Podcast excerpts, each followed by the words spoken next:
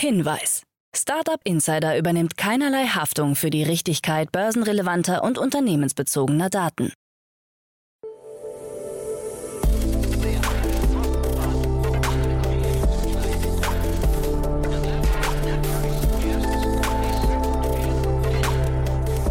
Startup Insider Daily. Morgen Update. Einen wunderschönen guten Morgen, hallo und herzlich willkommen zu Startup Insider Daily am Morgen. Wir haben Montag, den 11. Juli 2022. Mein Name ist Levent Kellele und wie immer gibt's jetzt erst einmal eine Übersicht über unsere heutigen Tagesthemen. Satelliteninternet Starlink Maritim gestartet. Walmart liefert direkt in Kühlschränke.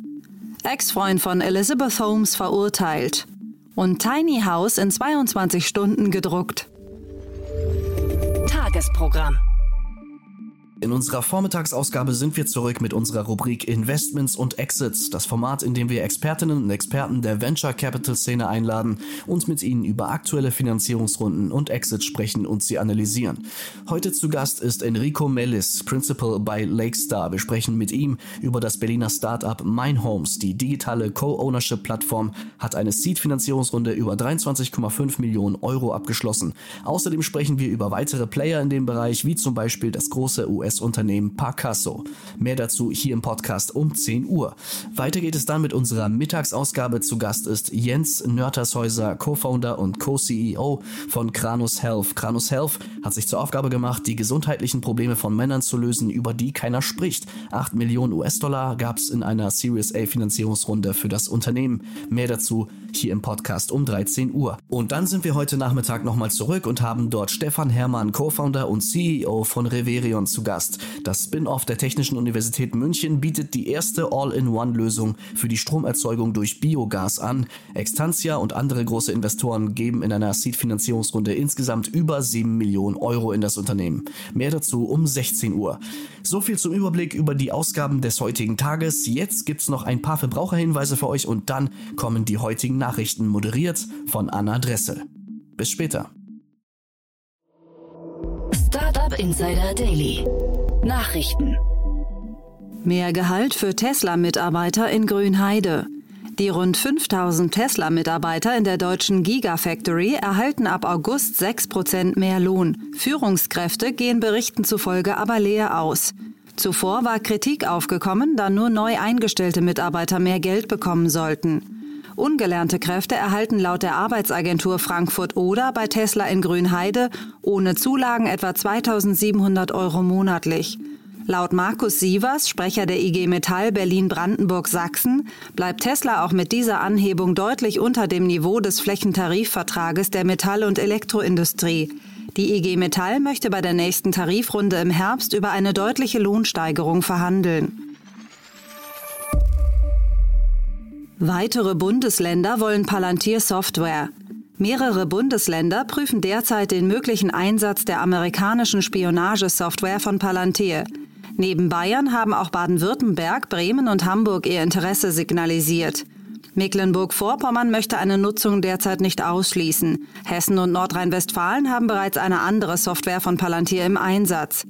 Mit Palantir sollen Ermittler künftig dank des verfahrensübergreifenden Recherche- und Analysesystems Vera in wenigen Sekunden alles finden, was der Polizei über Verdächtige bekannt ist. Derzeit untersucht das Fraunhofer Institut für sichere Informationstechnologie den Quellcode des Palantir-Tools. Datenschützer zeigten sich wegen des neuen Polizeiprogramms alarmiert. Sebastian Kurz und Alexander Schütz gründen Investmentfirma. Der 2021 zurückgetretene österreichische Bundeskanzler und Investor Alexander Schütz von C Quadrat haben ein gemeinsames Investmentunternehmen namens AS Quadrat K gegründet. Fokus der Firma soll der Technologie-, Gesundheits- und Pflegebereich werden. Die langjährige ÖVP-Mitarbeiterin Vera Regensburger ist Geschäftsführerin von AS Quadrat K. Alexander Schütz ist unter anderem als Jurymitglied der Startup-Show 2 Minuten 2 Millionen bekannt sein Name ist aber auch im Zuge des Wirecard-Skandals aufgetaucht. Dem inhaftierten Wirecard-Chef Markus Braun empfahl er per E-Mail, dass er die Financial Times wegen ihrer Berichte rund um Wirecard fertig machen solle. Konsequenzen hatte der Wirecard-Skandal für Schütz aber letztlich nicht. Ermittlungen wegen des Verdachts des Insiderhandels wurden eingestellt. Bundeskanzlerneffen scheitern mit Krypto-Startup. Fabian und Jakob Scholz, beides Neffen des amtierenden Bundeskanzlers Olaf Scholz, haben mit ihrem Fintech Rhubarb Insolvenz angemeldet. Zu den Gründen heißt es, dass Finanzierungszusagen leider zurückgezogen worden seien. In der Vergangenheit hatte sich unter anderem der Wagniskapitalgeber First Momentum beteiligt. Über die Rhubarb-App können Kunden ihr Geld in Kryptowährungen stecken und diese dann verleihen, um bis zu 3,8 Prozent vom eingesetzten Kapital als Zinsen zu erhalten. Noch Mitte Mai schrieb Gründer Fabian Scholz den Investoren, dass er noch nie in seinem Leben, Zitat, so bullish gewesen sei. Wir haben ein schönes und funktionelles Produkt entwickelt, das in der heutigen Welt Sinn macht und die Investoren sind von der Geschwindigkeit und Qualität unserer Umsetzung beeindruckt. Tiny House in 22 Stunden gedruckt. Der dänischen Firma 3DCP Group ist es nach eigenen Angaben gelungen, ein Tiny House mit 37 Quadratmetern Fläche in 22 Stunden über einen 3D-Drucker herzustellen. Dabei wurden die einzelnen Wände mit kostengünstigem Echtbeton gedruckt. Laut 3DCP hätten sogar 10 Stunden gereicht, doch dann wäre das kleine Haus nicht im Einklang mit dänischen Bauvorschriften. Durch den Einsatz von 3D-Druckern im Hausbau könnten Studien zufolge rund 70 Prozent weniger Beton verbraucht werden. Auch die CO2-Emissionen der Baustelle ließen sich um fast ein Drittel reduzieren. Die 3DCP Group geht davon aus, dass die Kosten im Vergleich zur konventionellen Bauweise in den kommenden 10 bis 15 Jahren um rund die Hälfte sinken könnten. Elon Musk kündigt Twitter-Deal auf. Die geplante Milliardenübernahme des Microblogging-Dienstes Twitter durch Elon Musk ist geplatzt. Nach wochenlangen Querelen kündigte Musk am Freitag an, aus der geplanten 44 Milliarden US-Dollar schweren Übernahme von Twitter auszusteigen. Er argumentierte, dass Twitter seinen Verpflichtungen aus dem Fusionsvertrag nicht nachgekommen sei. Brad Taylor, Chairman von Twitter, unterstrich in einer Stellungnahme, dass Twitter nach wie vor entschlossen sei, das Geschäft zum vereinbarten Preis abzuschließen und kündigte rechtliche Schritte an, um die Fusionsvereinbarung durchzusetzen. In einem internen Firmenmemo forderte Twitter seine Mitarbeiterinnen und Mitarbeiter unterdessen auf, Musks Rückzug nicht weiter öffentlich zu kommentieren. Nach Bekanntwerden des geplatzten Deals setzten Twitter-Mitarbeiterinnen und Mitarbeiter zahlreiche Tweets ab, die aber inzwischen wieder gelöscht wurden. Ex-Freund von Elizabeth Holmes verurteilt. Ramesh Sunny Balvani, der ehemalige Präsident des US-Startups Theranos und Ex-Freund der Gründerin Elizabeth Holmes, wurde vom Bundesgericht in San Jose, Kalifornien, ebenfalls für schuldig befunden. Die Geschworenen sahen es als erwiesen, dass Balvani Investoren und Patienten über die Leistungsfähigkeit der medizinischen Theranos-Geräte belogen hatte, um damit den Wert des Unternehmens unlauter auf 10 Milliarden Dollar zu steigern. Somit ist sechs Monate nach der Verurteilung von Holmes auch die Nummer zwei des Unternehmens verurteilt. Genau wie Holmes drohen auch Balvani bis zu 20 Jahre Haft. Satelliteninternet Starlink Maritim gestartet. Mit Starlink Maritim steht das Satelliteninternet von SpaceX jetzt auch auf See bereit. Kunden können mit einer Geschwindigkeit von bis zu 350 Mbits auf Segelbooten, Yachten und Industrieschiffen rechnen. Die Hardware lässt sich Starlink einmalig mit 10.000 Dollar, die monatlichen Kosten mit 5.000 Dollar bezahlen. Zu Beginn erstreckt sich die Abdeckung von Starlink Maritim auf das Mittelmeer, die Nordsee und die Küstenbereiche von Nordamerika, Europa, Australien und Neuseeland. Zudem sind Teile der Küsten von Brasilien und Chile erfasst.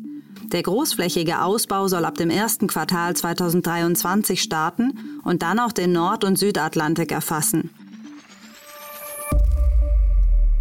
Walmart liefert direkt in Kühlschränke. Über das Programm Walmart Plus haben Kunden in den USA jetzt die Möglichkeit erhalten, sich Produkte der Supermarktkette direkt in den heimischen Kühlschrank liefern zu lassen. Die zusätzlichen Kosten für In-Home zum Walmart-Abo belaufen sich auf 7 Dollar pro Monat oder 40 Dollar pro Jahr. Kunden müssen über ein spezielles Schloss an Haustür oder Garage verfügen, um den Service nutzen zu können. Bereits im Januar kündigte Walmart an, 3000 zusätzliche Lieferfahrer einstellen zu wollen und eine vollelektrische Flotte von Lieferfahrzeugen zu entwickeln. Konkurrent Amazon hatte im Jahr 2017 bereits einen ähnlichen Service namens Amazon Key eingeführt.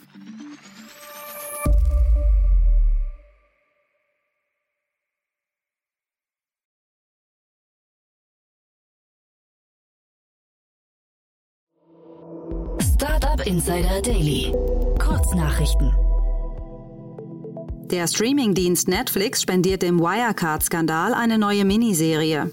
Entgegen vieler anderer Dokumentationen erzählt die King of Stonks betitelte Produktion den Aufstieg Wirecards als augenzwinkernde Komödie. Einer neuen Studie des Deutschen Gewerkschaftsbundes DGB zufolge führt das Arbeiten im Homeoffice häufig zu einer höheren Belastung. Rund 47 Prozent der Befragten gaben an, dass es ihnen schwerfalle, in der Freizeit richtig abzuschalten. Knapp 28 Prozent der Homeworker klagten über unbezahlte Überstunden. LSF 2030 Capital Partners hat in Österreich einen neuen Fonds angekündigt, der Life Sciences Startups unterstützen will.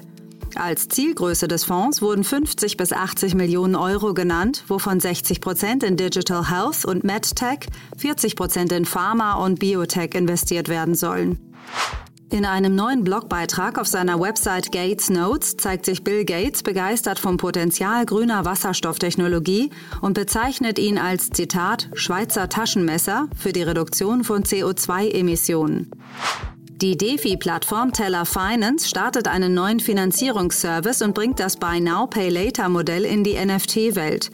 Demnach können Ethereum-NFTs ab sofort als Ratenkauf erworben werden.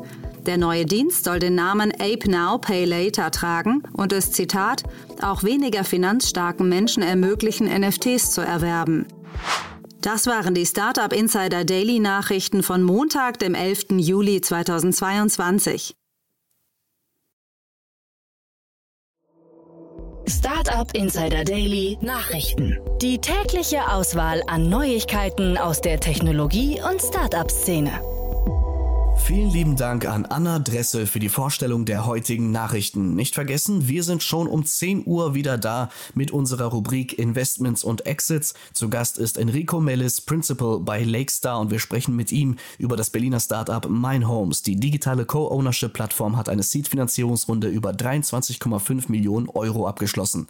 Außerdem sprechen wir über weitere Player in dem Bereich, wie zum Beispiel das große US-Unternehmen Parcasso. Für heute Morgen war es das erstmal mit Startup Insider Daily. Ich wünsche euch einen guten Start in den Tag und sage macht's gut und auf Wiedersehen.